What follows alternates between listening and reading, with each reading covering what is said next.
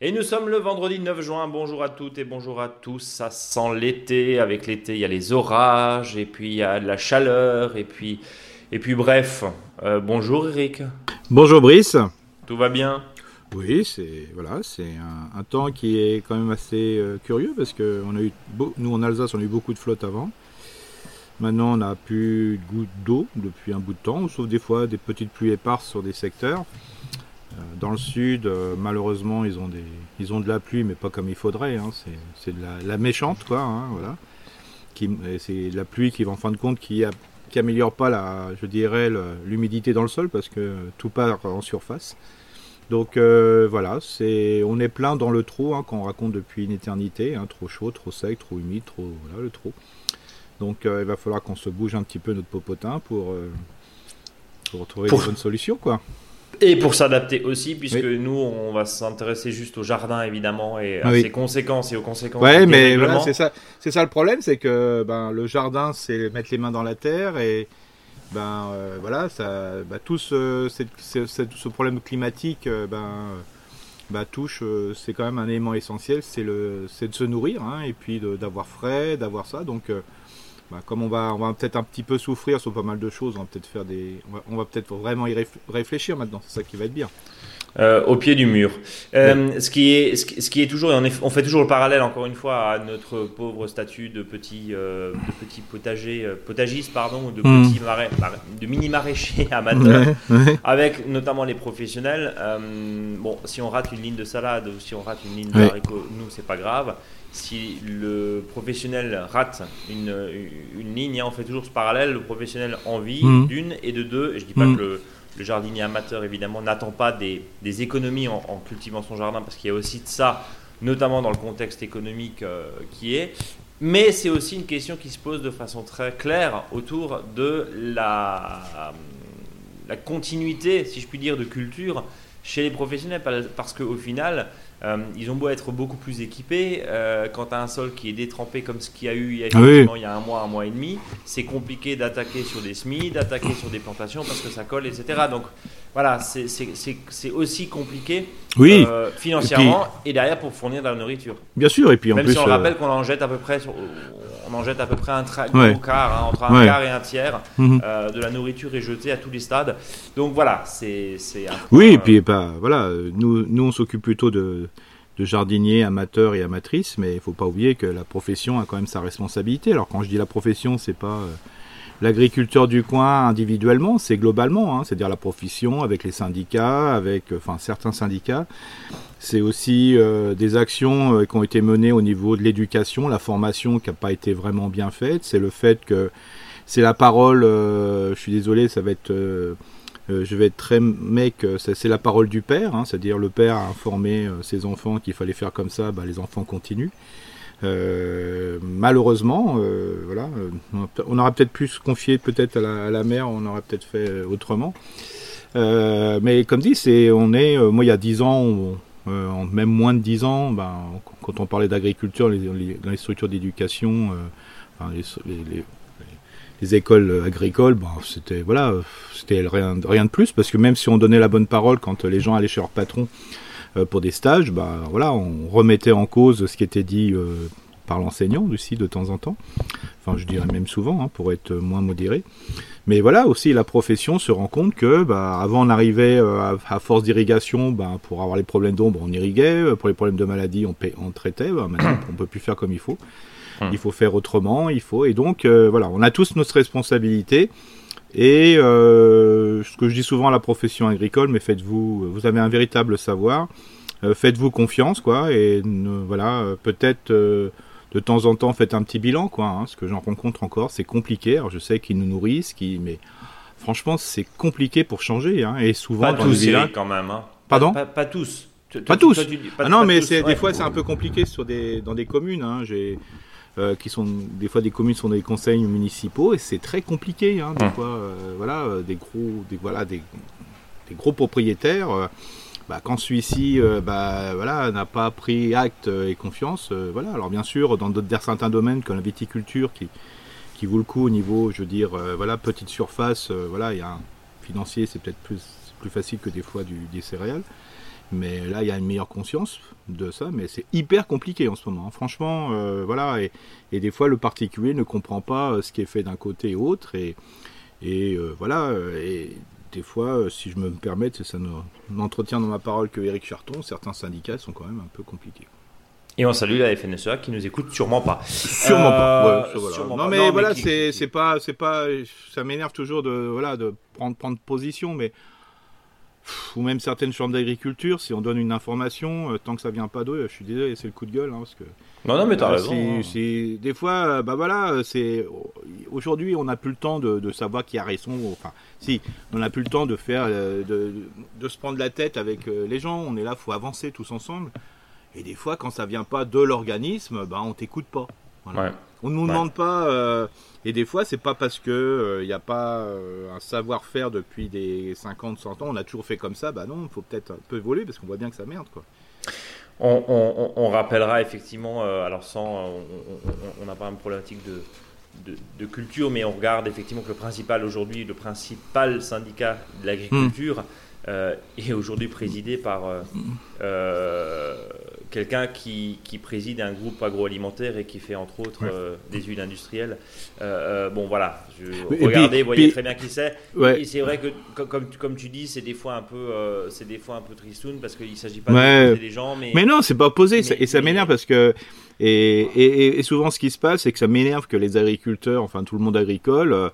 Bah, des fois, ils gagnent de l'argent sur les aides financières ou des fois l'assurance qu'ils ont payé. Hum on ne vit pas euh, des remboursements d'assurance quand c'est possible et, euh, des aides. Euh, autant vivre de sa passion, de, vivre, voilà, peut-être produisons moins ou différemment, mais voilà, on a l'impression qu'on vit que du financier, quoi. Après, il y, a, dans agriculteur, hein, il y a comme tu dis, il y a maraîcher, bon, ce qui nous intéresse un peu plus, mm. ou bien il y a arboriculteur, il y a viticulteur, il y a céréalier. Oui. Et, à, leurs différents niveaux, un céréalier aujourd'hui, on sait très bien qu'il vend sur un marché euh, très mondialisé. Oui, bien sûr. Et que malheureusement, s'il n'était pas sous subvention euh, européenne, ça serait compliqué aussi. Donc il y a des arguments qui s'entendent aussi. Oui, oui, bien sûr. Quand, tu as des syndicats qui disent, non, mais attendez, on, a, on, mm on, interdit un pesticide qui est utilisable par exemple en Belgique ou en Espagne, on peut comprendre que c'est frustrant, même si derrière, euh, on comprend plus qu'en 2023, on puisse encore utiliser des produits qui bousillent euh, des colonies d'abeilles. Mais voilà, mais c'est tellement compliqué. Non, mais c'est compliqué. Non, mais Il y a tellement d'injonctions contradictoires. Mais, par contre, parlons-nous, et si des fois, et là c'était ma réaction aussi j'étais dans un village, ben, un producteur qui s'est installé euh, voilà, pour faire de la proximité de vente, j'ai posé la question aux adjoints et maires, je leur ai dit mais est-ce que la population joue le jeu pour acheter chez lui? Et la bonne nouvelle c'est dit oui. Euh, ils font un gros effort pour aller acheter, même nous la commune, on y va à 100%, ou quand il y a une épicerie qui s'installe avec, euh, qui met en, mouvement, je dirais, les produits locaux, voilà, acheter chez eux, quoi. C'est fou. Bien sûr. Si vous regardez le plein des fois de l'essence euh, pour aller faire toutes vos courses, peut-être que de temps en temps, on dit pas à 100%, hein, mais moi aussi je vais en grande surface, hein, même beaucoup à mon goût, mais voilà, c'est une question aussi de temps et puis peut-être de mauvaise organisation de mon, mon planning. Mais je veux dire, euh, voilà, euh, achetons chez. Voilà, si vous êtes dans un village, il y a un, un, maraîcher qui s'installe, allez chez lui, quoi. Ça s'appelle du soutien évident et, euh, tu viens d'en faire la preuve et la démonstration, Eric, et, et je t'en remercie. C'est tout à fait logique et cohérent de parler de ce genre de, choses. Bon voilà, euh, passons, le, passons le coup de gueule, hein, mais c'est pas un coup de gueule, c'est un peu des fois un peu navré quoi, de dire euh, mince, euh, parlons-nous quoi, c'est fou quoi. Parlons-nous. Alors justement, aujourd'hui, on va, on, va se parler, bien sûr, on va parler du tempo jardin, on va répondre à vos, à vos questions que vous nous envoyez sur contact.monjardinbio.com et puis on va parler de la prairie de...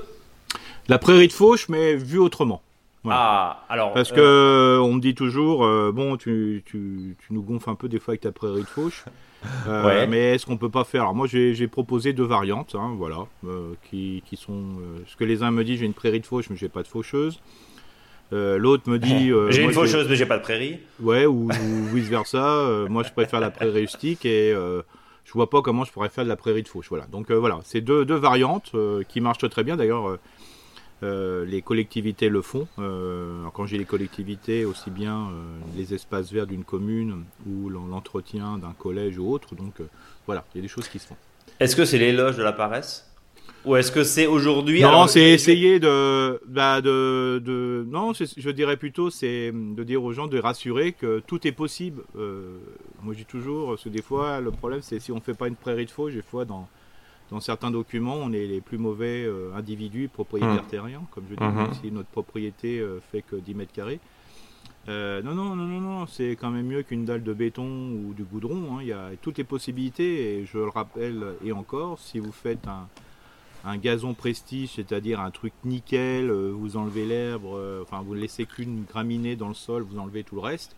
Il n'y a pas de floraison dans votre gazon, euh, vous n'êtes pas mauvais, hein, ça va, hein, ça, c'est quand même mieux que, que mettre euh, je dirais. Euh, bon, tu peux faire ton coming out euh, quand même, Eric. Tu détestes le gazon picobello de, de, Non, pas spécialement. Bah non, moi je...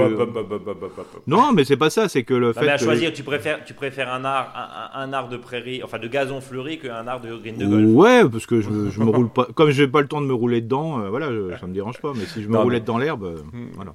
Bon, en tout cas, on parlera justement de cette prairie de Foch, et puis je te poserai aussi la question de la prairie de Foch. Est-ce que je te disais, est-ce que c'est l'éloge de la paresse, est-ce que c'est l'éloge de l'économie est-ce qu'il y a, 10-15 ans, parce que ça fait quand même 10-15 ans qu'on voit ici euh, fauchage tardif pour la biodiversité, est-ce que c'est un vrai argument?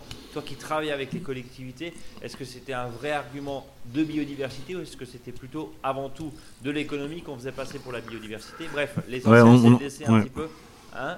Tu me vois venir.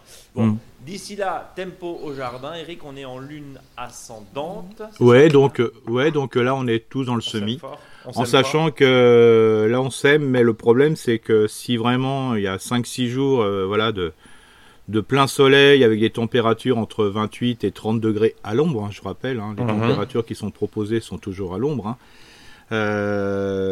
donc si vous avez des zones de plein soleil, si vous faites un semis, ça veut dire vous arrosez tous les jours, voire deux fois par jour. En des fois, est-ce qu'il ne faut pas mieux attendre 3-4 jours euh, quand il y a un événement de pluie qui arrive Voilà.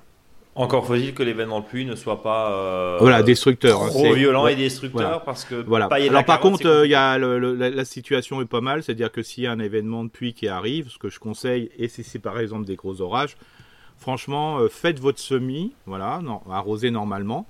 Euh, pour que justement euh, le sol soit bien mouillé. Euh, que quand il pleut, au moins la, pluie puisse rentrer dans le sol, parce que si le mhm. sol est sec, l'eau glisse dessus, et ça décape le sol plus que tout. Bien sûr. par contre, ce que je vous propose, c'est que si par exemple, moi, là j'ai retardé un semis de carottes parce que c'est vraiment trop sec, il faut, que j'arrête deux fois par jour, ça sert à rien. Bah, ce que je vais faire, c'est, il semblerait qu'il va pleuvoir fin de semaine là, donc dimanche, lundi, peut-être, je sais pas. On verra bien. En tout cas, je vais en faire un, euh, voilà, euh, faire dimanche là. Et puis, ce que je vais faire, c'est que je vais mettre des cajots dessus. Au cas s'il y a une pluie importante, bah, ça me bousille pas mon sol, quoi. C'est tout. Euh, question, je parlais d'un accessoire bien utile chez le jardinier, c'est la toile de jute. Est-ce que est-ce que ce type d'équipement, on, a l'habitude en général de mettre un, petit coup de toile de jute, ce qui nous permet de, de faire lever la mâche, notamment à l'automne, en maintenant euh, ce sol hmm. humide. Est-ce que c'est une, est-ce que c'est aussi une solution qu'on peut faire euh, et qui permet de, de garder un peu d'humidité ou au contraire ça risque Alors moi je dirais à cette époque ça manque trop d'air. D'accord. Euh, cette toile.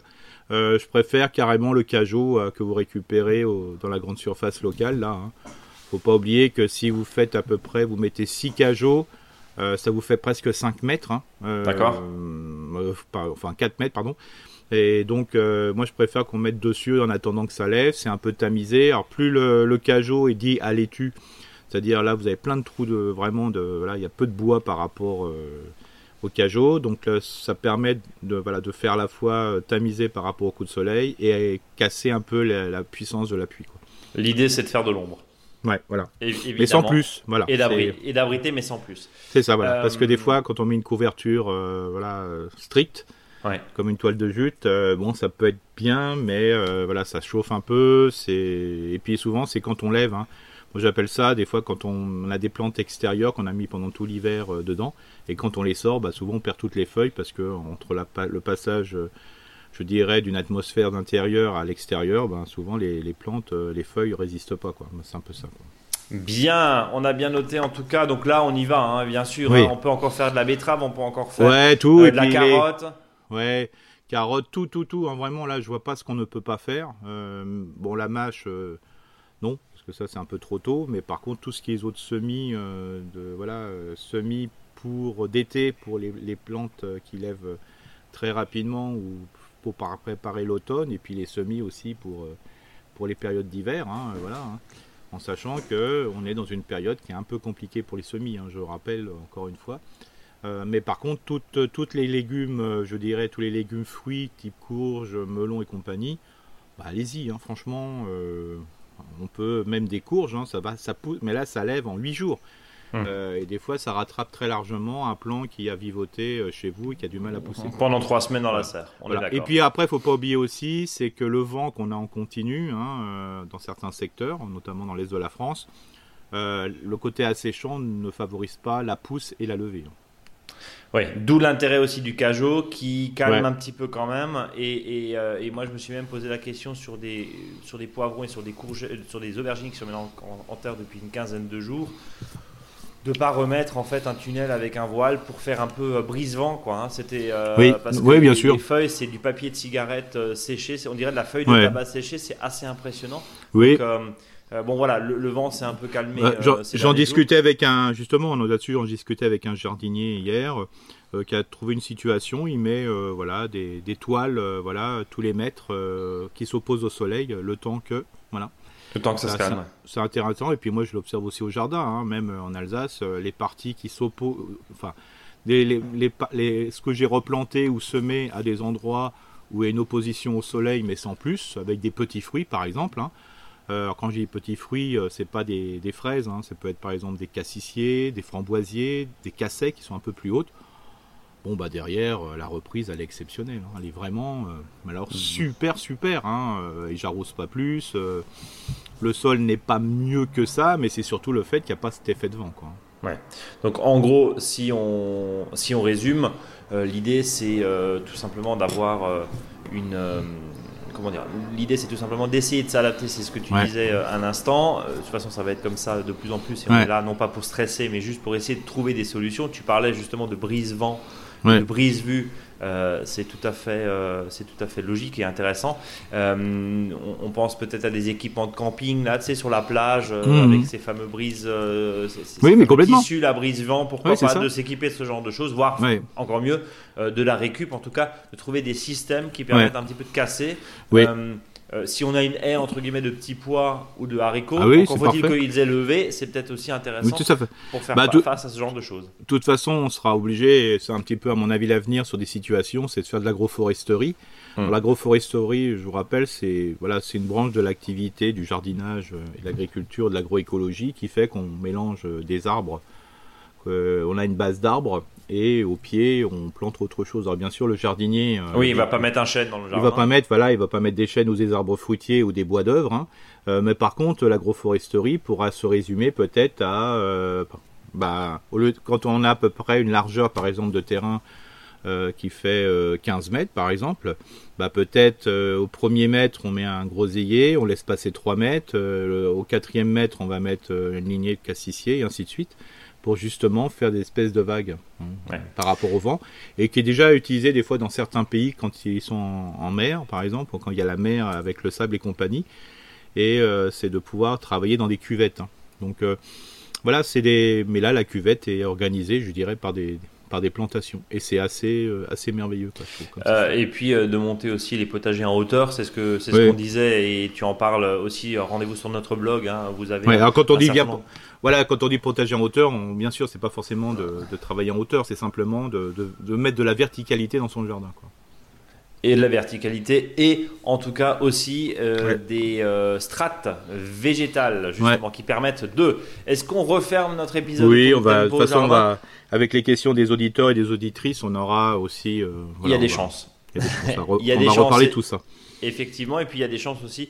Euh, et vous, qui nous écoutez, n'hésitez pas à, euh, à, aller pardon, sur notre blog, je vais y arriver, à aller sur notre blog monjardinbio.com où vous avez euh, tous les précieux conseils qu'on échange là depuis, depuis des années. Je te propose de commencer notre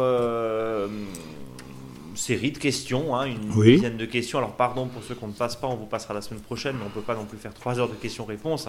Et on essaie d'être très précis. On commence avec un régional de l'étape qui s'appelle Antoine et qui nous, qui nous dit Salut Bizarma, euh, merci pour votre podcast et qui nous donne plein de conseils, de petits conseils, tout cela avec des contractions et on apprécie cette production et des voix alsaciennes. J'habite dans un village proche de celui d'Eric, hein, donc dans le Bas-Rhin. Je suis malheureusement pour l'instant contraint de faire mon jardin dans des pots sur la terrasse. Je rencontre chaque année le même problème avec les courgettes. J'ai changé de pot pour des plus grands cette année, j'ai changé la terre. J'ai placé mes trois plants au fond de l'ombricompost. J'ai pulvérisé, j'ai versé du purin d'ortie dès la plantation. Euh, Antoine nous dit, hein, j'avais fait mes semis à à l'intérieur. J'ai paillé comme vous le préconisiez souvent, mais j'ai de nouveau déjà de l'oïdium qui apparaît. Vous verrez sur les photos jointes, effectivement, il nous a envoyé des photos, Antoine, que les taches blanches sont déjà présentes. Et j'ai lu sur Internet qu'on pouvait pulvériser du lait avec du savon noir hein, pour essayer de traiter. J'ai coupé les quelques feuilles qui étaient atteintes pour tenter de préserver le plan, mais cela ne semble pas fonctionner. Du coup, je me remets à vos conseils pour que je puisse enfin avoir quelques courgettes à déguster cet été. Merci Phil et continuez ainsi. Euh, Eric, qu'est-ce que tu en penses Alors déjà, on va faire le point sur les courgettes. Il faut savoir que si on a de l'oïdium sur les, les pieds de courgettes en fin de saison, à partir du mois de septembre-octobre, c'est normal parce que les pieds sont fatigués, comme ils sont, euh, je dirais, puis c'est une période qui est propice à l'oïdium. Euh, si les pieds sont fatigués, euh, bah, je veux dire, bah, automatiquement, ils sont sujets plus aux maladies ou aux prédateurs, mais là, dans ce cas-là, les d'où l'intérêt de, de semer encore des courgettes maintenant pour qu'on ait toujours des pieds assez jeunes en production jeune, je veux dire, on peut récupérer de la courge. C'est quoi la fréquence justement? Bah là, comme trois semaines. Ouais, tous les trois semaines et on peut le et, on peut facilement semer début juin, hein. euh, début juin jusqu'à début juillet, hein, sans problème. Hein. D'accord. Donc là, pas de souci. Euh, alors, s'il y a de l'oïdium en début de saison, ça c'est terrible. Euh, souvent, c'est parce que les légumes sont dans des situations qui ne leur correspondent pas.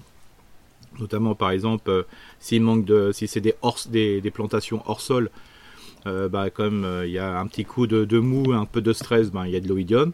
Mais dans les photos qu'on a vues, c'est pas du tout de l'oïdium. Hein. C'est simplement la, variété de courgettes qui est comme ça ou de courges. Hein. Les feuilles sont pas des fois complètement vertes. Il y a des fois des, espèces de, schémas euh, qui sont des fois assez marrants euh, de courgettes, parce que des fois du haut on peut remarquer des fois que c'est une tête.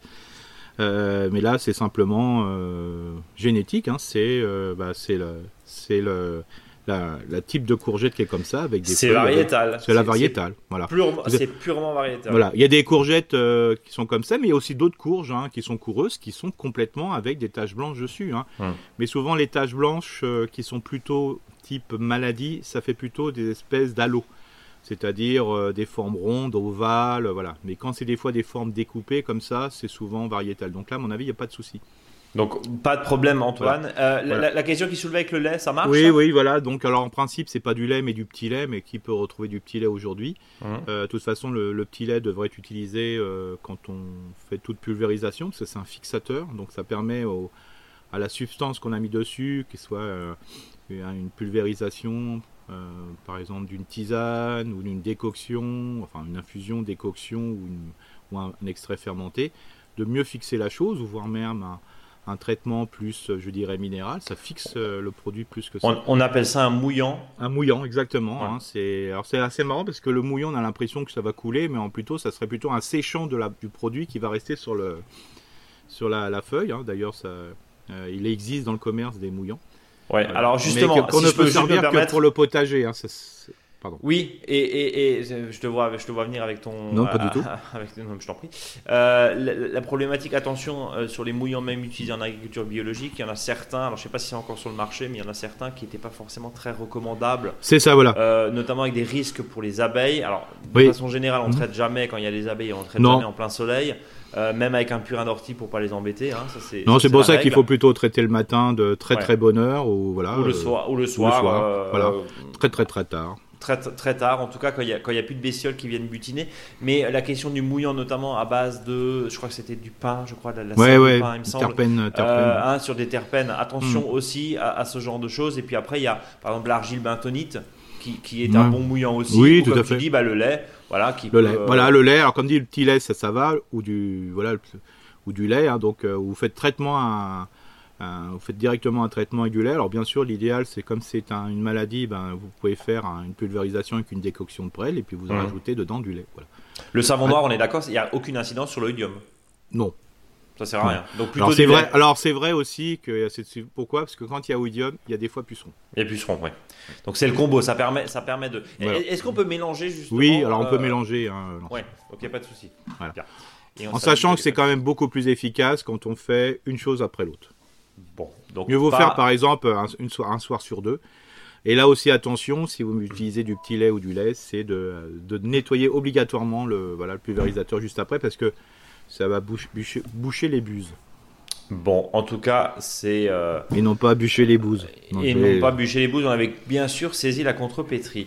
Je mm. te propose de passer à Rudy avec son long mail qui nous dit euh, Merci, bonjour, pardon, mes podcasteurs préférés. Voici le SOS d'un jardinier en détresse. J'ai aménagé de zéro un espace verger potager l'automne dernier. Le potager se porte super bien, mais les fruitiers se font attaquer.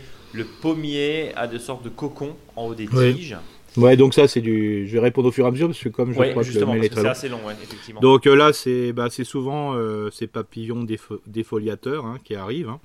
Donc euh, c'est pas très grave, sauf vraiment si les pommiers sont remplis, d'où l'intérêt de, de, faire un tour tous les 2-3 jours dans son verger et de les supprimer d'une manière manuelle. Hein. Ou des fois, si c'est un arbre qui est un peu plus grand, de, de couper la, la, partie qui est dans, sous un cocon. Comme ça, c'est le plus simple. et, on oublie, et on n'oublie pas la bande de glu oui, si des fois, là, voilà, si c'est euh, une bande de glu, si c'est vraiment une chenille défoliatrice ou si les arbres ont été défeuillés très tôt dans la, dans la saison, voilà, c'est le bon moment de mettre des feuilles, des, bandes engluées, hein, sans trop de glu bien sûr, à la base des troncs.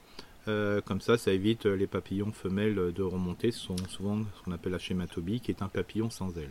Euh, préférer peut-être les bandes de glu déjà engluées que les bandes de glu qu'on peut faire soi-même. oui, parce qu'on a toujours tendance à être un peu sur un peu ouais, et en beaucoup. Plus. voilà. c'est ça. Et alors si on le met tout en bas, bon ça va, c'est pas voilà, mais si on le met beaucoup plus haut pour éviter que les gamins les touchent, ou on le met au démarrage de chaque charpentière, n'oubliez pas que les oiseaux se font coller si vous en mettez trop. Hein.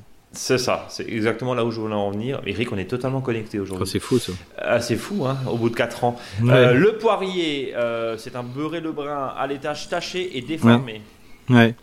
Bon, bah ça c'est. Non, là, c'est. Là, dans ce cadre-là, c'est. C'est une maladie, hein, endosporiose et compagnie. D'accord. Euh, là, s'il y en a un peu dessus, c'est pas très grave. Hein, voilà. Sinon, bah, pareil que pour l'histoire tout à l'heure Faites une petite euh, décoction de prêle avec un mélange euh, voilà, de petit lait ou un rien mouillant, ce serait très bien. Bon, euh, donc on a répondu effectivement Rudy hein, qui nous dit pour, pour, le pommier ça ressemble à un insecte, vous pourriez une maladie cryptogamique. Eric a tapé dans le mille. Que me conseillez-vous? Puis-je espérer une récolte cette année pour goûter mes premiers fruits? Oui, oui, il n'y a pas de souci. Bon, par contre, comme c'est vrai que si le, le, les, les chenilles défoliatrices, des fois, S'ils interviennent après ou autre, euh, c'est que ça va condamner un petit peu des, feuilles mmh. et donc défavoriser la photosynthèse qui est quand même une des bases pour avoir des fruits de qualité. Quoi. Ouais. Euh, et on continue par j'en profite pour vous partager une photo d'ensemble de la zone entièrement créée sur la base de vos conseils. En septembre, j'avais encore une haie de bambou et des acacias et un énorme buisson de vieux groseilliers. Maintenant, à l'ouest, j'ai quatre fruitiers, un pommier, un poirier, un cerisier, un mirabellier entre chaque arbre. Les groseilliers.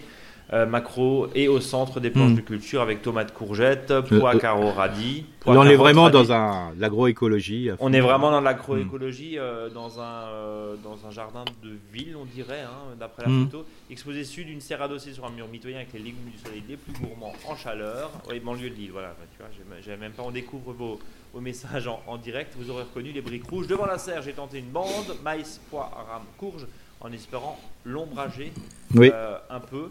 Euh, merci encore pour tous vos conseils. Comme vous pouvez le constater, je mets ça en pratique chaque jour. Donc toutes nos félicitations, évidemment, Rudy, euh, pour, pour ce travail. Le, principe de ce jardin, c'est de dire, bah, tant que les arbres ne sont pas grands, bah, on utilise l'espace comme si les arbres n'étaient pas présents. On, comble, quoi. C'est ça l'idée, en fait. On, est, on est d'accord. Christine, qui nous écoute de Bretagne et qui nous dit bonjour les amis, je vis dans la région de Brest. Vous savez, là où il pleut, sur la carte de la météo, j'ai une question au niveau des eaux pluviales. Je récupère mon eau de pluie sur ma gouttière principale, cela me remplit 4 tonnes à eau reliées entre elles. J'ai une deuxième gouttière sur une autre partie de la toiture qui s'écoule dans la canalisation des eaux pluviales, direction la station d'épuration puis vers la mer. À votre avis, qu'est-il préférable pour notre planète? Laisser l'eau s'évacuer par le système d'égout ou la rediriger vers une partie du jardin pour qu'elle soit absorbée par la terre? Merci d'avance pour votre réponse et continuez votre podcast car je vous sème beaucoup. Bah, disons que on a tout fait jusqu'à maintenant pour que quand il y a une, goutte d'huile, ça aille à l'égout. Voilà, c'est le principe de base. Une goutte d'eau, c'est ça, ouais. Ouais, une goutte d'eau, ça va à l'égout. Ou quand on a un déchet, ça va à la déchetterie. Euh, maintenant, il va falloir changer tout le monde. Il faudra changer cette technique. Hein. Il va falloir garder, madame, messieurs. Hein. Maintenant, voilà, faut garder la pluie. C'est le but du jeu. Euh, de toute façon, quand on l'évacue, et malheureusement, des fois entre l'égout et et la mer, bah, il y a des communes euh, qui se prennent toute la flotte, donc voilà, donc bien sûr, faut la moindre goutte, faut la garder pour, pour ce qu'on appelle enclencher ce fameux euh, je dirais, cycle de l'eau. Euh, parce que si le cycle de l'eau, euh, dont la mer fait partie, mais si on met toute l'eau à la mer entre temps, bah, je veux dire, il n'y a pas de cycle d'eau, donc il faut qu'il y ait ces fameux cycles. Et le déchet, c'est la même chose. il est quand même con d'acheter des déchets organiques, entre guillemets, sous forme d'engrais, de compost et compagnie, alors que le déchet, on l'amène à la déchetterie, il faut peut-être mieux le garder. Donc voilà. Pour compléter ton, ton propos, Eric euh, et, Christine, j'avais une question la dernière fois. Oui, mais en fait, euh, au final, on prélève de l'eau. Alors déjà, d'une, on va relativiser les choses parce qu'en général, quand on a un jardin, on a une maison qui est plus petite que son terrain, donc l'eau descend et pénètre. Premier point. Deuxième point, l'eau de ruissellement est un vrai problème euh, au niveau des, des, communes, puisque comme tu le disais si bien, ce qui est sur les chaussées, notamment sur des routes nationales, va comporter dans certains cas des, des hydrocarbures. Donc si on mélange de l'eau qui est propre entre guillemets de son toit avec ses, avec ses eaux d'égout, bah, au bout d'un moment, il va falloir traiter. Et les stations d'épuration ne sont pas toutes dimensionnées. Et on mm. sait très bien que lors de gros orages, il y a un bypass qui se fait et ça termine directement mm. dans le milieu naturel, sans que ce soit mélangé d'ailleurs avec des eaux d'égout, sans que ce soit mélangé. Et puis troisième point, c'est même citoyen parce que à force d'engorger, et c'est tous les problématiques de, l'expansion. Euh, euh, l'expansion aussi euh, des secteurs résidentiels. On construit, on construit, on construit et on raccorde hmm. sur des installations qui sont des fois, je dis pas toujours, mais des fois plus forcément dimensionnées pour. Donc quand tu as des grands orages, et quand tu as 25 mm en un quart d'heure, tu fais quoi? Hmm. Et l'eau derrière, euh, bah, si hmm. on, à force de ramener dans les, dans, les, dans, les réseaux d'eau pluviale des communes, bah, ces derniers sont pas forcément dimensionnés et ça crée dans certains cas des inondations, des remontées pour ceux qui ont la mauvaise euh, comment dire, la, mauvaise euh, installation qui sont euh, des fois mal positionnées sur le réseau. Donc c'est même citoyen, j'allais dire, de garder ce qui oui, chez soi. On va dire ça comme oui, et puis ça évite qu'il y ait des animations dont je fais, hein, qui s'appellent créer des jardins de pluie. voilà, c'est très bien. voilà, c'est, elle est très bonne mon animation, mais qu'est-ce que c'est? Des fois, je m'en veux de faire ça parce que c'est un, un, jardin normal en fin de compte. Oui, on est, on, on, est d'accord. Eric, je te propose de continuer avec Camille qui nous dit bonjour à tous les deux. Et d'abord, merci pour ce beau podcast que j'ai découvert cette année. Euh, bah, Camille, vous avez 4 ans à rattraper. Hein. Euh, voici donc ma question. J'espère que vous pourrez m'aider. J'ai emménagé en octobre dans une nouvelle maison dans la région grenobloise à environ 400 mètres d'altitude. Le jardin possède un magnifique cerisier qui est habituellement très productif selon les voisins, mais à notre arrivée en automne, j'ai remarqué que des grappes de cerises toutes sèches et noires étaient encore mmh. attachées aux branches. Ah, ça, a momifié. Hein. Je ne suis pas occupé initialement, euh, mais voilà, la saison des cerises est arrivée et malgré une belle floraison au printemps, euh, le, cerisier n'a produit que quelques cerises éparses et principalement tout en haut de l'arbre. C'est ça. le bonheur des oiseaux. Mhm. En y regardant plus près, je vois aussi que les feuilles sont toutes grignotées. Qu'est-ce qui arrive Enfin, qu'arrive-t-il pardon à mon, à mon cerisier? Ce sont-ils et, sont pardon les fameux fruits momifiés? Oui, complètement. D'accord. Hein? Oui, c'est ça. Ouais et quand. Hmm. Et pour ne pas me faire avoir à nouveau l'année prochaine, euh, qu'est-ce que je peux faire? Alors souvent, ce qui se passe avec les fruits momifiés, c'est que tous les fruits momifiés, avant qu'ils se momifient, devraient être au sol. C'est-à-dire que quand vous avez eu une attaque, et souvent dans le cerisier, malheureusement, on appelle ça du monilia, hein, donc c'est ce qu'on appelle la maladie la moniliose, et le monilia c'est le champignon. Euh, donc ce qu'on appelle la pourriture des fruits, hein, voilà, qui peuvent aussi affecter les branches jusqu'à euh, boucher les canaux, euh, je dirais, de sève de, l'arbre, qui fait que des fois il y a certaines parties qui dessèchent sur les cerisiers, mais d'autres euh, arbres à noyaux. Donc l'idéal, c'est qu'une fois qu'on a récolté les fruits, que ce soit des fruits à pépins, des fruits à noyaux, bah, ce qu'on ne veut plus, on attend euh, une semaine, dix jours supplémentaires pour que les fruits commencent à, entre guillemets, blêmir, flétrir ou voire pourrir tout simplement, et après on secoue les branches pour les faire tomber. Et pourquoi? Parce qu'à un moment, si ça dessèche dans l'arbre, euh, le problème c'est qu'une fois que ça dessèche, ça ne bouge plus, ça ne tombe plus.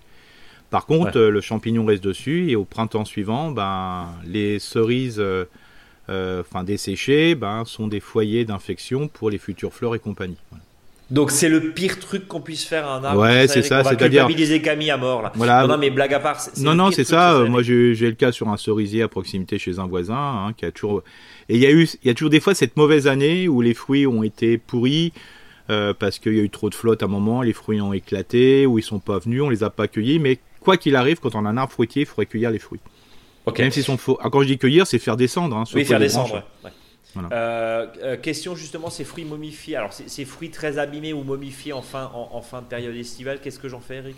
Bah, on laisse tomber sur le sol, ça va se décomposer. Euh, on laisse au sol. Là, il n'y a pas de risque de réserve? Bah, alors, on dit toujours qu'il faut quand même les ramasser, enfin les, les, ratisser pour éviter qu'il y a, là, quand il pleut, ça puisse remonter, hein, parce que des fois les micro gouttes quand la pluie est forte, remonte dans l'arbre. Mais bon, quand c'est dans l'arbre, c'est dans l'arbre. Mais le fait que ça tombe au sol, globalement, ben là, vous avez toute la biodiversité qui va s'en nourrir. Si en plus tu as des feuilles qui descendent euh, l'automne dessus, c'est bon, quoi. Ouais, voilà, pas, pas de souci. Mais par contre, il faut faire tomber les fruits et ça. Voilà, il y a même des fois euh, sur des couetchés ou des pêchés, les fruits qui sont, les noyaux sont encore collés sur les arbres. Collés, dessus, bien sûr. Voilà. Hmm. Et des fois, moi, ça m'arrive quand je donne un petit coup de main de taille, je passe mon temps à enlever les fruits momifiés. Est-ce que il faut, euh, alors comment dire, est-ce que il faut, euh, quitte à y aller avec, euh, on appelle ça une gaule, hein, je crois. Hein, oui, c'est ça. Un, grand. oui, c'est ça. Il faut les secouer, hein, simplement. Les Des fois, c'est d'avoir un. Aujourd'hui, on a des bambous de 3 mètres qui coûtent pas très cher, globalement, ou des grandes perches. Voilà, vous fixez un crochet, voilà, en, mettant tout simplement une ferraille autour, en le, serrant très fort et ça, vous le laissez dans l'arbre, il hein, n'y a pas de souci. Et puis quand vous avez besoin, vous secouez. Et puis n'oubliez pas que le cerisier, euh, si vous intervenez dans le cerisier par des tailles, un petit peu de restructuration, des tailles pour enlever les parties malades, faites-le en ce moment. Et comme ça, vous en profitez pour faire descendre les fruits. Par ailleurs, nous dit Camille, j'ai profité d'un endroit de jardin complètement désherbé par une piscine anciennement posée à cet endroit pour y installer mon potager. Je l'ai décompacté, recouvert de carton, de feuilles à l'automne et y ai planté toutes sortes de légumes du printemps. Ceux-ci ont mm. un peu souffert des nombreuses pluies récentes, mais se portent globalement bien. Euh, ce printemps, euh, pardon, ce potager proche du cerisier en question était bien éclairé avant que le cerisier soit en feuilles. Maintenant, il bénéficie de soleil direct environ de midi à 18h. Est-ce que c'est suffisant? Oui, bien sûr. Est-ce que c'était une bonne idée ou est-ce qu'il faut que je change d'endroit l'année prochaine? Bah si, de toute façon là 10-18 heures ça suffit pour mettre des légumes fruits, il hein, n'y a, y a pas de souci.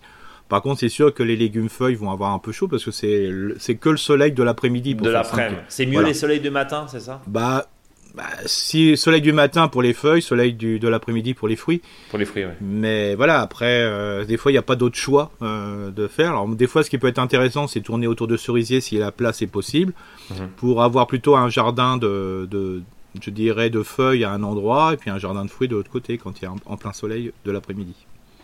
Bien, Mathias qui nous dit j'ai bien écouté, bonjour, hein, j'ai bien écouté euh, le podcast concernant la taille d'un olivier, mais j'ai un peu de mal à choisir les branches charpentières lors de la taille. Du coup, je n'ai pas réalisé euh, de taille cette année sur mon olivier. Alors, il nous a envoyé des photos. Euh, c'est pas grave. Hein. Il s'agit d'un olivier en pot de 70 cm de haut qui a subi il y a bientôt deux ans une taille très sévère, une mhm. taille sévère pardon, et un changement de peau car il semblait végéter. Son exposition est plein sud et il est soumis au bourrasque lors d'épisodes venteux. Il est dans mhm. le Morbihan.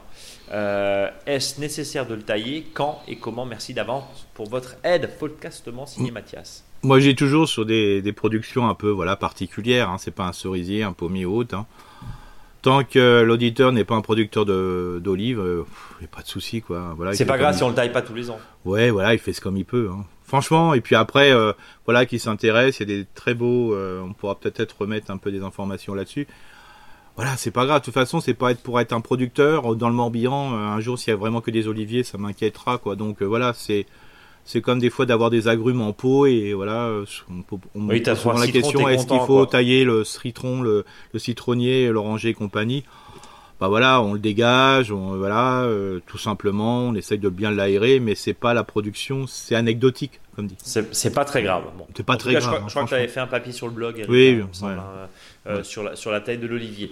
Euh, Armel, bonjour, merci pour vos podcasts riches et votre bonne humeur. Il fourmille d'informations et de conseils. Je vous ai découvert il y a deux mois et j'avale vos nouveaux euh, podcasts comme vos anciens épisodes. Avec vous, on découvre qu'il n'est jamais trop tard pour faire du potager et que tout jardinier a des réussites comme des échecs. Ma question, au jardin, j'ai mis les haricots beurre à rame, deux graines par trou. Lorsque les graines ont toutes les deux dans le même poquet, je garde deux plantules et j'en jette une.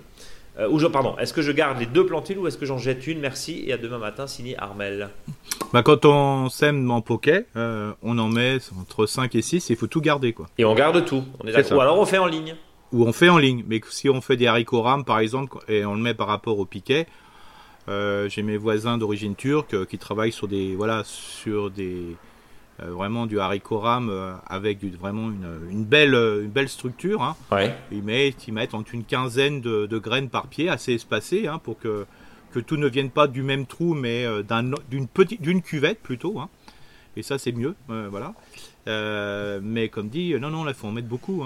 voilà, on, par exemple, sur de l'haricot nain, ben, on met à peu près par poquet 5 à 6 graines, ou on met une graine tous les 2 à 3 cm, tous les 30 cm. Donc euh, voilà, c'est toujours, euh, voilà, faut penser euh, au moins sur de l'haricot rame, si je reviens sur le rame, il faut mettre entre 5 et 7 graines, il hein, n'y a pas de souci. Donc rame, ça, ça monte. Ouais. Nain, ça reste. C'est ça. Alors il existe aujourd'hui, là je suis en train de faire un test sur du haricot perpétuel, hein, qu'on appelle, je crois c'est haricot du pêcheur ou du prêcheur, je sais plus si. Ouais. que, tu gardes chaque année, c'est ça? Ouais, je vais tester pour voir, là, je... j'ai l'air belle, je vais voir ce, ce, que, ce que ça donne. Quoi. Bon, on passe à Claire? Oui. Qui nous dit bonjour, merci pour votre émission que j'ai découverte après un stage avec Eric et Kankyo, hein, c'est ça Oui, hein, j'avais fait un stage permaculture et méditation. Ah, bah, ah oui, c'est vrai, le fameux. Oui, donc voilà, et Kankyo, mon, ami Kankyo, hein, qui est non-zen. Alors bien sûr, tout le monde sait que c'est pas moi qui faisais la méditation. Oui. Sinon, ça se saurait. bonjour Claire. Et bonjour Claire, du coup. Et cela me permet de comprendre mes erreurs et d'en apprendre toujours davantage. Mon voisin, un abricotier protégé au nord par un mur et exposé plein sud. Donc il, elle est à Célestat, Claire, hein, mhm. dans le Barin. Il y a un an, il a disposé des copeaux de bois de pin tout près de l'abricotier. Cela peut-être à acidifier le sol. Euh, il nous a, elle nous a envoyé des photos, Claire, hein, car il semble dépérir doucement. Avez-vous des conseils pour le remettre en forme? Et plus généralement, est-ce que euh, ces copeaux de pin, euh, ces copeaux de bois là qui étaient à la mode à un, moment euh, qu'on trouve encore, est-ce que c'est une, bonne chose et ça convient à tout? Ou bah alors non, compliqué ouais, c'est compliqué. Je veux dire, après, tout dépend de la quantité qu'on a mis. Hein. C'est faut mettre un sac, c'est pas très grave. mieux vaut un bon broyat, un déchet local, là, je veux dire, mais les déchets de, sapin, quand c'est en excès, ça, peut acidifier à un moment, surtout si on a des grosses quantités. Ça peut être préjudiciable justement pour l'abricotier?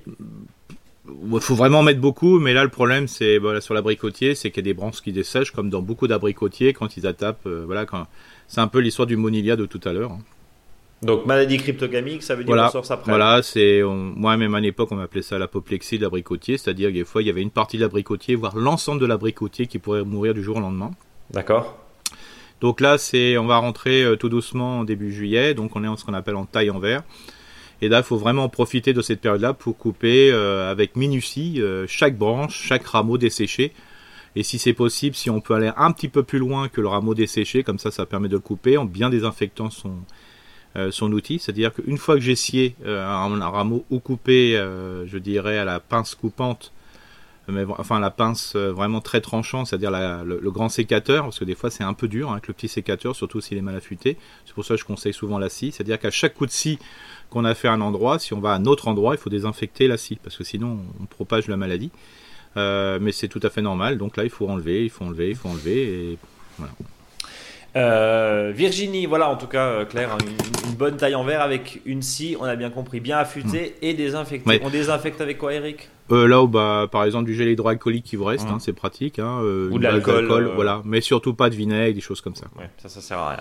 Virginie qui nous dit Bonjour les jardiniers, je me permets de petits partages d'expérience. Cet automne, j'ai appliqué à la lettre les recommandations d'Eric pour mes framboisiers 50 cm de feuilles mortes paillage à leurs pieds et je dois dire que les résultats sont exceptionnels. Le 5 juin, nous avons déjà récolté 1 kg de framboises sur 20 pieds et c'est loin d'être fini. Je précise que mes framboisiers sont remontants et ont seulement un an. Euh, ayant besoin d'arracher des fougères aigles très invasives d'un terrain pour mes animaux, j'ai utilisé ce déchet hein, pour pailler mm. mon potager. Et là, au miracle, je n'ai presque plus d'attaque de limaces. Oui. Ça demande à être testé sur plusieurs années, mais ça semble efficace. Est-ce que vous avez déjà entendu parler de cette technique? Oui. Après coup, j'ai lu que la fougère était, avait en effet un effet répulsif. Complètement. Bah, de toute façon, la fougère aigle, c'est le meilleur anti-limace qui est possible. Alors pourquoi on le conseille jamais? Euh, Parce que le gros souci, c'est que si la fougère se trouve dans votre espace, euh, ouais, fais ce que tu veux, mais si tu vas chercher en forêt, mais si vous allez chercher en forêt, c'est une catastrophe. Pourquoi? Parce que oui, parce que tu dépouilles quoi. Pas tu dépouilles la forêt, c'est un élément essentiel pour la création d'humus dans, un, dans une forêt. Voilà. parce que la forêt a une capacité, pardon, la fougère a une capacité de pousser dans des, dans des endroits où il manque de la lumière. Des, mais par contre, si elle n'y est plus là, les sols sont de moins bonne qualité. Ça participe, je dirais, à côté des épines de pin et compagnie, à améliorer la qualité du sol. Euh, surtout avec les aiguilles de pain et compagnie, c'est pas top top. Donc là, une fois qu'on a de la fougère, c'est quand même super. Euh, la fougère, c'est un excellent paillage hein, qu'on peut faire. C'est un anti, euh, voilà, anti limace entre guillemets, parce que là, la, limace, ça va pas du tout dessus. C'est vraiment super. Mais voilà, c'est pour ça qu'on n'en parle jamais, parce que des fois, on a fait des choix avec Brise de des choses dont on ne parle pas. Euh, parce que euh, on a tout de suite envie et d'un seul coup quand on a des problèmes de limaces, même si on est le meilleur jardinier ou la meilleure jardinier au monde, quand on voit ça, on a envie de tout couper, de faire des grands bouquets de fougères euh, pour la mettre dans, hmm. dans, son jardin. Et voilà, ça pose problème. Il y a un autre point aussi, moi j'avais testé, alors encore une fois, il faut, il faut, il faut regarder, mais c'est vrai que quand tu mets du paillis de poireau, alors il y a une saison bien sûr, un pour, qui est beaucoup plus courte que hmm. le, euh, que, la fougère, mais, euh, mais c'est vrai que sur du paillis de, sur du paillis de, de poireaux, étrangement, ça vient pas. Euh, c'est pareil, c'est-à-dire que j'avais j'avais mis j'avais j'avais de la fan de poireaux, je les avais coupés en été là parce que mm. et je les avais mis autour et je n'avais pas, je crois que c'était sur de la salade et j'avais pas d'attaque de haricots. Donc est-ce que le fait que... Des attaques de limaces, tu veux dire de, Pardon, j'ai dit quoi, haricots? Oui, des attaques de haricots. Non, des attaques de limaces, justement. Euh, et, et, et c'est quelque chose qui mériterait peut-être d'être creusé bah, aussi. disons que des fois, il y a le, déchet qui est mis au sol est plus appétant que le, que le truc à manger à côté. Donc, euh, c'est ça. Des fois, je sais, ça peut être ça. À tester. C'est vrai, hein, voilà. Et la fougère, euh, c'est même des décoctions qui sont des anti, anti pucerons. Enfin, la fougère, c'est vraiment très intéressant. Quoi. Bon. Euh, et pour finir, petite question. La semaine dernière, vous avez parlé d'engrais azotés à mettre jusqu'à la mm. floraison, puis d'engrais phosphatés. Mm. Euh, pourriez-vous développer un peu plus ce sujet? Signé Virginie, une auditrice fidèle. Alors, le, côté purement azoté, bah, ça va être euh, tout ce qui va être d'origine, je dirais, euh, animale, entre guillemets. Hein. Mm-hmm. c'est plus simple, voilà, ou, ou des jeunes pousses comme le gazon, donc c'est pour ça qu'on le met au printemps. Alors le côté animal, ben, c'est le côté euh, je fais pipi dans l'arrosoir. Hein. Franchement, ça c'est très efficace. Et tout ce qui va être le côté potasse et, potasse phosphate, c'est plutôt par rapport à des éléments qui ont été par exemple brûlés, euh, notamment par exemple la cendre de bois, euh, qui est vraiment très efficace. Alors toujours en très faible quantité ou en lait de cendre en mettant, en mélangeant dans de l'eau. Hein, donc ça aussi. Plus la cendre est blanche, mieux c'est, parce que comme ça vous n'avez pas, je dirais, de d'anti antibactéries. Hein, quand, on a, quand on met du charbon de bois en principe dans un vase, c'est pour éviter que les bactéries se développent dans l'eau. Donc c'est pour ça, plus la cendre est blanche, mieux c'est. Puis après, il existe des préparations, euh, des, poudres, euh, voilà, des engrais euh, qui sont plus phosphatés que d'autres, hein, c'est pour l'achat. Mais vous déjà, le truc le plus simple, c'est urine ou jeune pousse, voilà, pour, pour le jardin. et puis pour le côté phosphore et potassium, bah, plutôt les cendres. Voilà. Ou, la consoude. Ou la consoude, voilà, ou des éléments, ou quand il y a une plante qui est très riche en telle ou telle matière. Voilà. Mais sachez que tout ce que vous allez apporter, par exemple, sous forme végétale, euh, sous forme de paillage, de décoction et surtout de, euh, de tout ce qui va être macération euh, de plantes, ça va apporter un peu.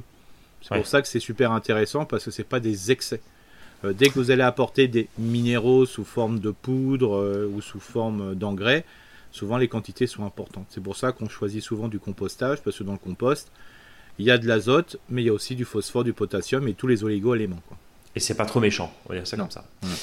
Euh, voilà Virginie en tout cas et continuez de nous écouter. Merci euh, beaucoup pour votre fidélité. On passe à Maude et qui terminera bien sûr cette session de questions. Maude qui nous dit bonjour de la Haute-Savoie, 500 mètres d'altitude, du bon sens, de la simplicité, de l'observation, des échanges, de la bienveillance et de la bonne humeur. Les ingrédients qui me rendent fidèle au podcast depuis deux ans. Merci en tout cas Maude. Euh, voici une nouvelle question, c'est la troisième depuis deux ans. Euh, détaillé. Alors désolé hein, un peu, mais euh, alors il n'y a pas de problème. Hein, on essaie juste effectivement de faire tourner, de faire tourner tout le monde. Donc mode, on prend avec attention votre question. Les attaques de fourmis au pied des plants potagers. Oui. Alors, il y a environ deux semaines, découverte d'un dôme au pied d'un plant de tomates qui s'est mis mm. depuis en végétation alors qu'il y avait des fleurs. Ouais. Ce matin, je découvre que les trois pieds d'artichaut Première hmm. tentative cette année sont également hmm. envahies, ainsi qu'un plan d'aubergine. Les hmm. pucerons sont donc probablement à l'origine de cette venue de colonie. C'est ça. En solution d'urgence, j'ai pulvérisé du savon noir en attendant l'arrivée d'une commande de coccinelles adultes euh, pour tester leur efficacité sur ce déséquilibre. Bon, je m'interroge cependant sur l'origine des pucerons et qu'est-ce qui les attire sur les plantes. Je précise que j'avais déjà invité des coccinelles au mois de mai sur les rosiers qui se trouvent non loin du carré potager. Je précise aussi qu'entre le plant de tomate attaqué en premier et les artichauts, il y a 4 mètres de distance. Ce hmm. que je remarque comme point commun entre les deux secteurs, c'est que les plants ont poussé au milieu de facélies, semés en début de saison comme en engrais hmm. vert que je laisse fleurir pour laisser hmm. couvert le sol, récolter les graines, attirer les butineurs tant que j'utilise pas la terre. Bon, jusqu'à là, on est bon. La facélie semble attirer les prédateurs de pucerons. J'imagine que c'est la raison de la venue des fourmis. La facélite semble attirer, euh, mais pardon, mais semble peut-être attirer peut-être les pucerons. Hein. Pourquoi autant de pucerons? Pourquoi sur les plantes tomates spécifiquement et d'aubergines J'arrose, euh, je n'arrose ni ne fais aucun apport au potager. Je laisse la nature se débrouiller, en tout cas autant que possible, tant que la canicule n'a pas encore sévi. Et le carré est semi-ombragé, donc a priori pas trop stressé. Elle nous a envoyé des questions. Merci par avance pour votre réponse. Et vu la longueur de ma demande, pas de souci si elle est diffusée sur le podcast euh, ou si vous souhaitez résumer. Bon mois de juin, signé Maude. Alors, la question des fourmis, déjà, est-ce que c'est grave dans un jardin? Alors, le principe, c'est que non, la fourmi fait partie euh, de notre environnement et euh, permet justement bah, de troubler certains déséquilibres d'autres insectes. Alors, c'est vrai que, pareil, hein, quand on a, j'ai eu le cas par exemple avec des forficules, hein, les pinces-oreilles, euh, ou les pinces-oreilles, en principe, ce sont des acteurs qui vont tuer un bon nombre euh, de pucerons et autres, mais quand ils sont en excès, ils bouffent tout parce qu'il n'y a plus rien à bouffer. Quoi. Donc c'est toujours le problème de l'excès. Euh, donc quand on a des fourmilières, le meilleur anti-fourmi possible, c'est la flotte. C'est-à-dire bassiner, c'est-à-dire arroser au pied, au lieu d'arroser sur le côté, parce que souvent on dit on arrose le pied, mais aussi ce qui est intéressant, c'est arroser autour du pied pour que ça crée vraiment une zone humide. Là, il faut arroser dessus, et je dirais même, euh, vous le faites au tuyau, voilà, ou vous mettez l'arrosoir dans euh, la pomme d'arrosoir dans l'autre sens, c'est-à-dire au lieu de la mettre vers le ciel qui va faire une espèce de pluie cool, mettez-le plutôt vers le sol, comme ça c'est un petit peu plus fort. Euh, D'accord. ça c'est le meilleur système, c'est arroser sur la fourmilière. La fourmi au bout d'un moment ça va. Alors il faut pas oublier que les pucerons peuvent être présents ou ça peut être la fourmi qui va déplacer les fourmis d'un acteur à l'autre. Sur l'artichaut c'est le cas normal. Donc ce que je conseille, et ça peut être euh, une situation comme ça, hein, c'est de vraiment de pailler, d'arroser au pied pendant un certain temps. Donc pour, pour enlever euh, la question... Euh, ouais, mais c'est pas la facélie. C'est pas la facélie qui... Non, non, de façon de mémoire, bon voilà, après il faudra que je, je, fasse un peu plus d'observation. Mais s'il y a un puceron dessus, ça n'a rien à voir avec le puceron de la tomate ou le puceron qui est hum. déjà un peu plus rare ou d'aubergine, et notamment le puceron du, je dirais, du, de l'artichaut.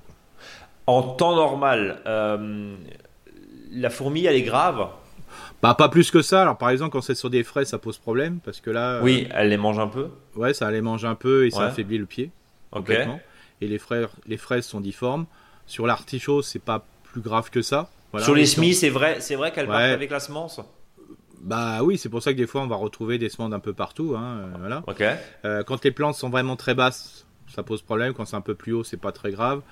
Euh, sur, euh, sur les, certaines plantes, on appelle ça les pucerons du collet. Hein. par exemple, le puceron jaune euh, du collet du fraisier. Voilà, donc ça, c'est une situation. Et là, souvent, un bassinage est bien suffisant. Hein. Quand je dis bassinage, c'est mettre de la flotte au pied. les antifourmis, tout ce qu'on peut voir, non, naturel, t'en penses quoi?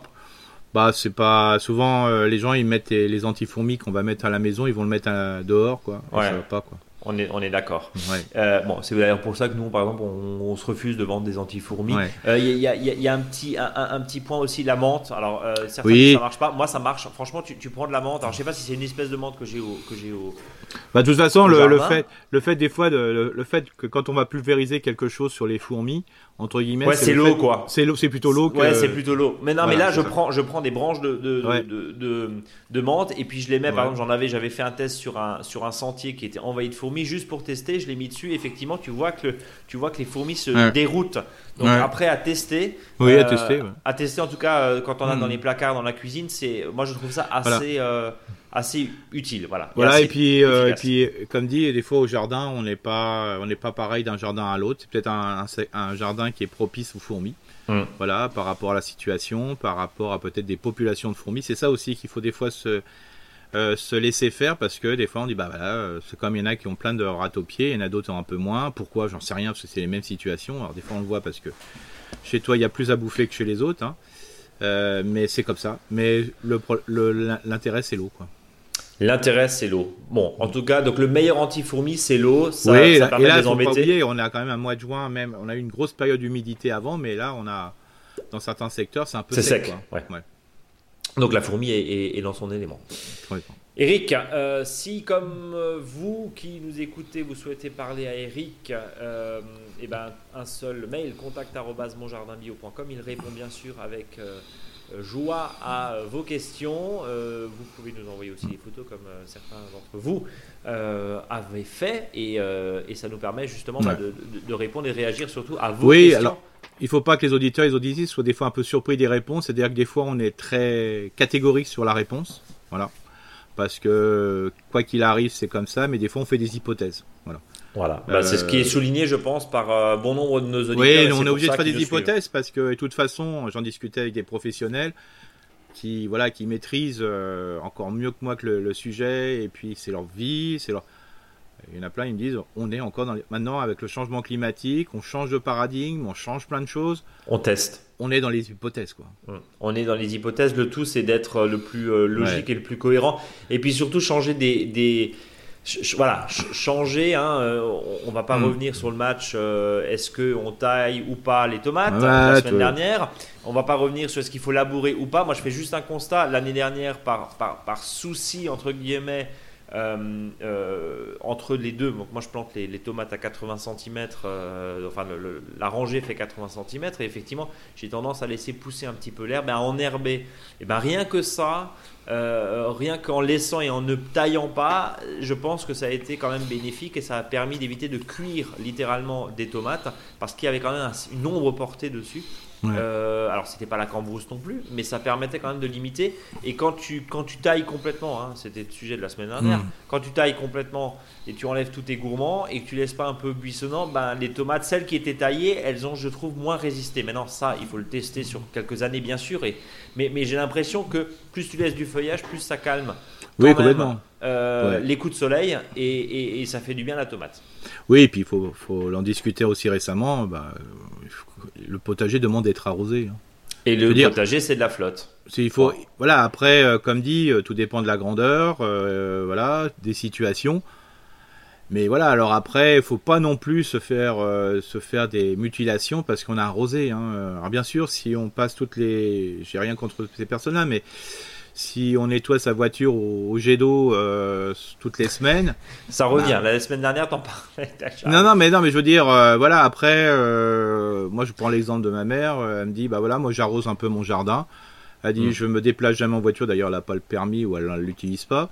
je fume pas. je fais ça. Alors, je dis, bah j'utilise un peu pour mon petit plaisir, c'est d'arroser un peu aussi mon jardin, d'avoir des, des belles fleurs, des beaux fruits voilà, sans, sans excès, sans faisant le maximum. Bah, elle a raison, quoi. Je veux dire, après, euh, euh faut pas non plus. Euh, tu, tu, sais, si je peux me permettre, Eric, tu sais, tu sais ce que tu sais ce que nous a appris cette période. Euh, alors sobriété, pas mmh. sobriété, etc. Mmh. On, a, tout le monde a pris conscience en fait du prix d'un kilowattheure d'électricité avec cette crise énergétique.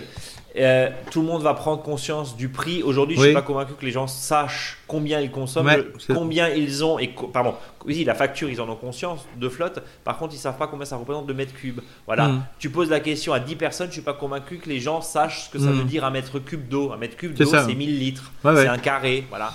Hmm.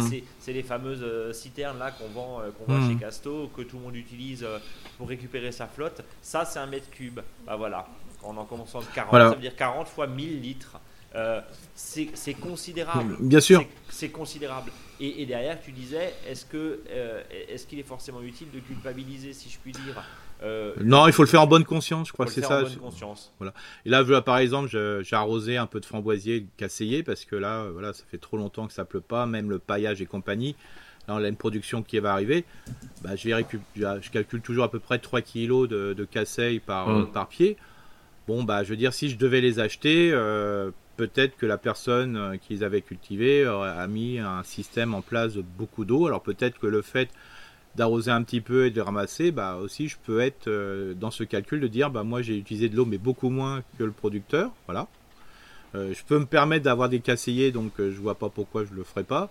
Et puis en plus, bah voilà, je n'aurais pas besoin de déplacer.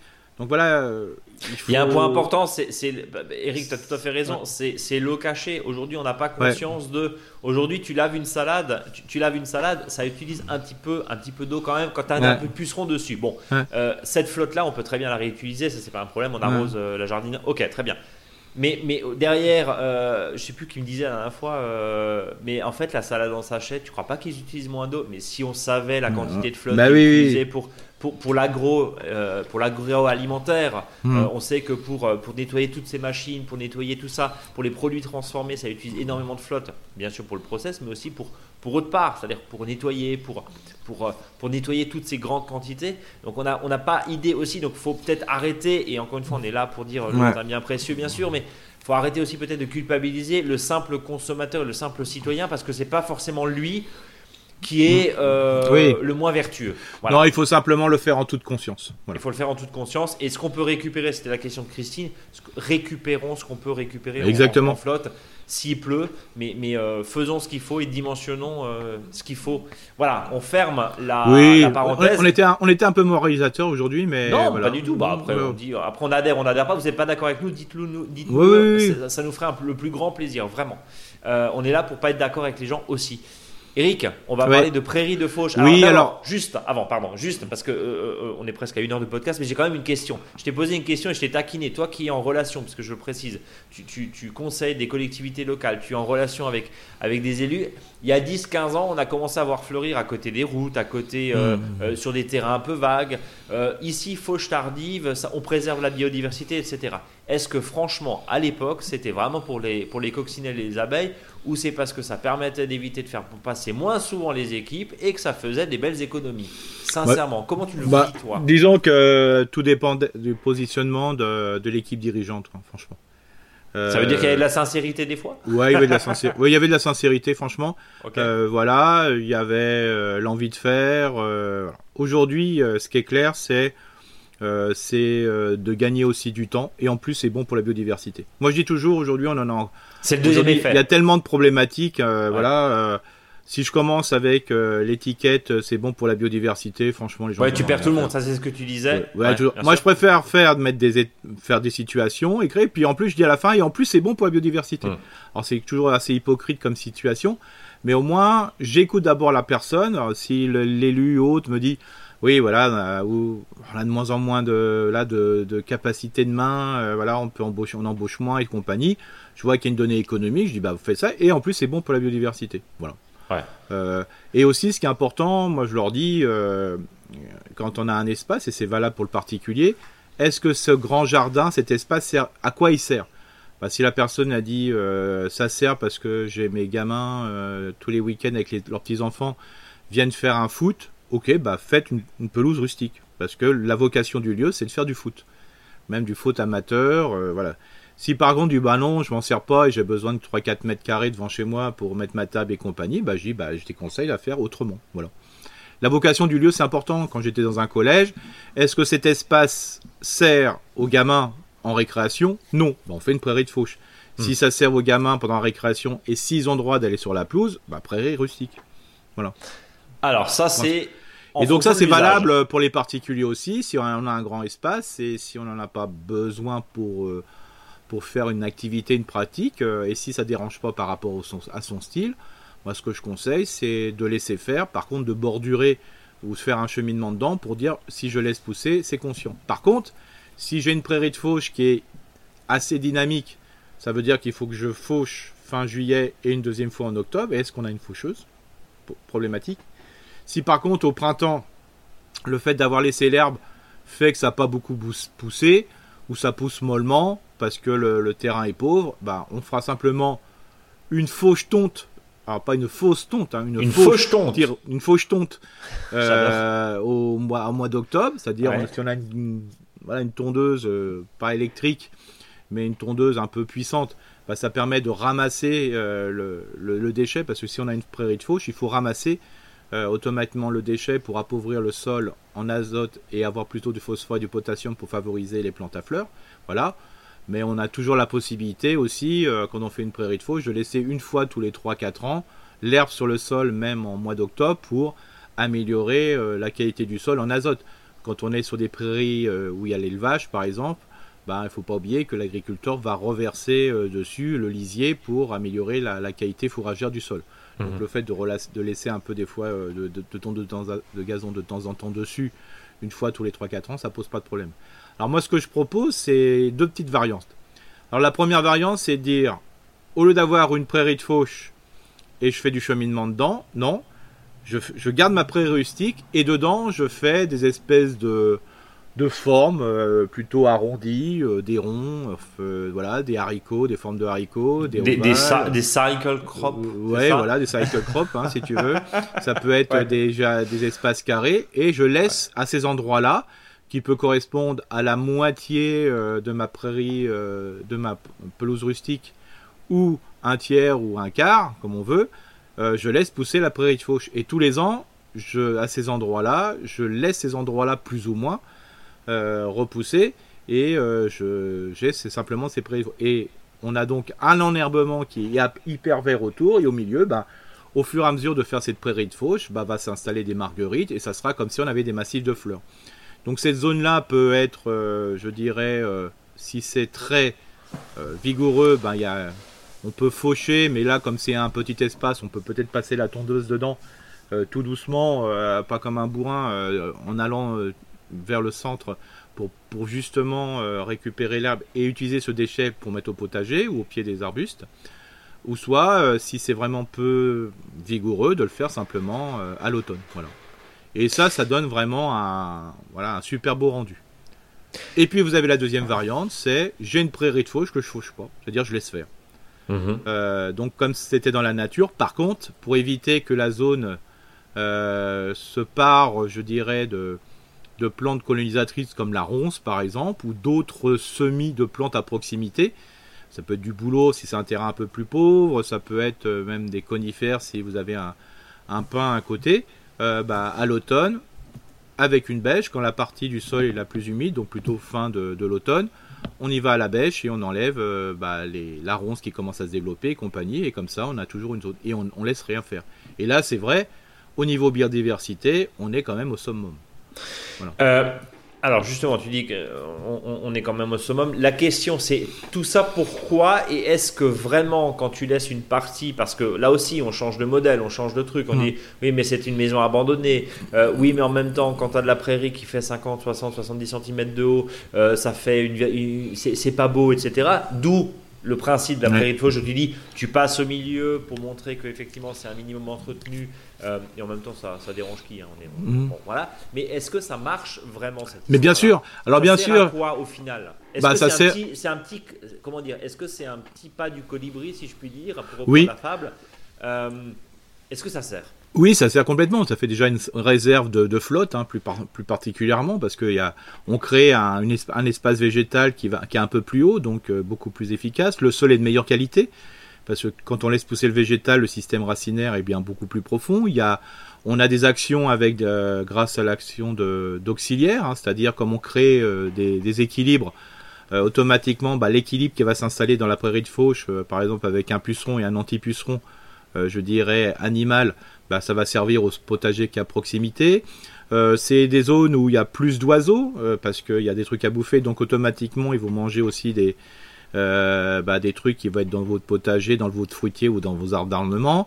c'est plus de fraîcheur, c'est beaucoup plus de fraîcheur hein, parce que là, bah, la restitution de la fraîcheur d'un sol est beaucoup plus importante que de chaleur par rapport à une dalle de béton. Donc ça c'est clair.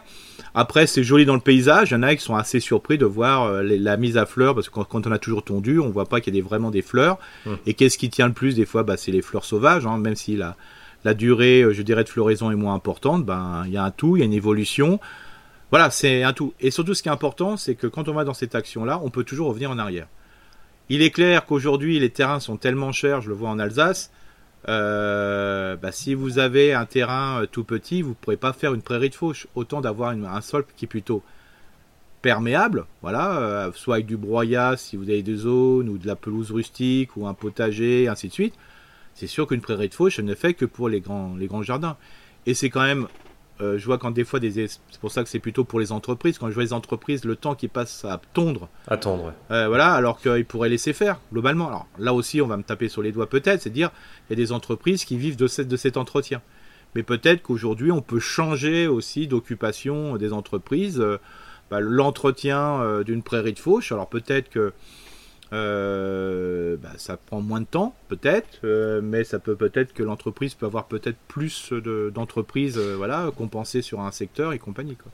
Et puis on va rappeler que la prairie de Fauche, même si on l'oppose pas au green de golf, je dis green de Oui. golf volontairement, hein, je, suis, je suis volontairement, je volontairement le trait, mais, mais on sait très bien qu'un green de golf non arrosé devient très vite brun, Oui, même s'il y a des formulations aujourd'hui de gazon rustique qui, qui tiennent euh, la, la problématique de la sécheresse, etc., et qui se reconstruisent beaucoup mieux euh, euh, à l'automne et à l'hiver.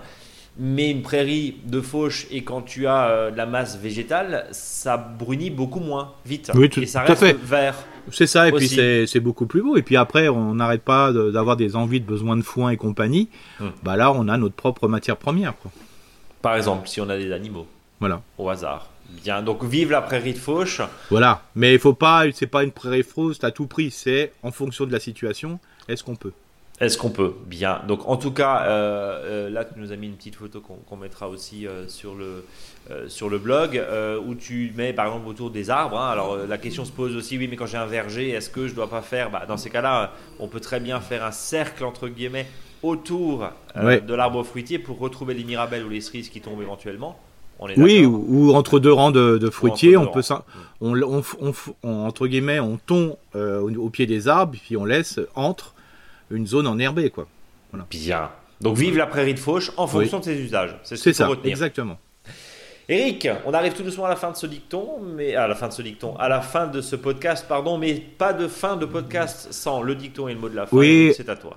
Alors ça, c'est euh, un dicton euh, indien euh, qui me doit tout droit de voilà. je- J'étais en, j'ai fait des incantations et Sitting Bull euh, m'a dit écoute, euh, passe ce dicton sur On s'aime fort. Alors je me suis dit oui, oui Sitting, parce que je l'appelle Sitting. Hein. D'accord, d'accord. Alors Sitting m'a dit qui découvre un chien de prairie aura du fumier de bison pour la vie. Oh. Alors je le dis pas en indien parce que je sais pas, je, je sais pas encore, je maîtrise, mais voilà. Bon, bah Tu c'est veux, que joli. je te le, veux que je te le fasse avec le. Non, non, pas forcément. Non, peut-être pas forcément, mais, Ouais. Euh, mais, mais, mais, mais pas forcément. Mais en tout cas, on, on note bien ce, ce dicton euh, d'inspiration euh, indienne. C'est ça. Euh, on, est, on est très très euh, cosmopolite dans ce, dans ce podcast. Euh, moi, quelques minutes là, juste, alors quelques minutes, quelques secondes pour vous rappeler euh, le blog bonjardinbio.com, le podcast euh, remonté, vous pouvez remonter jusqu'à 4 ans en arrière. Je crois que ça fait 4 ans qu'on qu'on- qu'on fait ce podcast, me semble-t-il. hein. On a commencé, Mhm. je crois, euh, avant le Covid. Ouais. Euh, c'est marrant parce que quand on parle euh, avant le Covid, c'est comme avant Jésus-Christ ou après Jésus-Christ. C'est ça, voilà. Une espèce de bascule. C'était avant Ouais, le Covid ou ça, après c'est Covid? Ça, Oh, je ouais. sais plus. Oh, bah il est né 4, 4 ans après le Covid. Euh, Ouais. Bien, euh, donc, euh, qu'est-ce qu'on peut encore se dire? Rendez-vous sur notre site pour la newsletter aussi, que vous recevez tous les vendredis. Au frais du jardin, c'est bientôt la fête des pères. Au frais du jardin, c'est pas mal. Ouais, ouais, c'est pas mal. Alors, du végétal, c'est peut-être un peu truc, mais, mais, mais, Ouais, euh, du bon d'achat ou, ou- ou- ou de l'arbuste, bref, végétalisé, Ouais. désimperméabilisé là où on peut. Si on a de la dalle, tu disais, on peut mettre du paillis, on peut mettre euh, au moins que le sol puisse respirer. Et ça, euh, franchement, enfin, on fait tous l'expérience. Vous sortez un soir d'été dans votre jardin, il fait frais. Vous vous baladez au milieu des tomates, il fait frais. Vous vous baladez à côté de votre cour qui est bétonné, il fait chaud. C'est juste. enfin, oui, voilà, du bon sens. hein. c'est juste du bon sens. J'allais dire, euh, euh, euh, je vais me fâcher avec plein de, plein, de, plein de gens et plein d'architectes. Arrêtez de mettre des terrasses en plein sud, ça sert à rien. Et puis, euh, et puis végétaliser au maximum. On dit ça comme ça, Eric? Ouais. Bon, mot de la fin? bah, le, le, le, mot de la fin, attendez de semer euh, s'il y a une pluie qui est annoncée. Quoi. Voilà. C'est, on dirait presque un dicton. C'est vrai. C'est, c'est vrai. Fable. Arrêtez une de semer si une pluie est annoncée. Ouais, ouais, Eric, ouais. à la semaine prochaine. À la semaine prochaine. Salut à tous.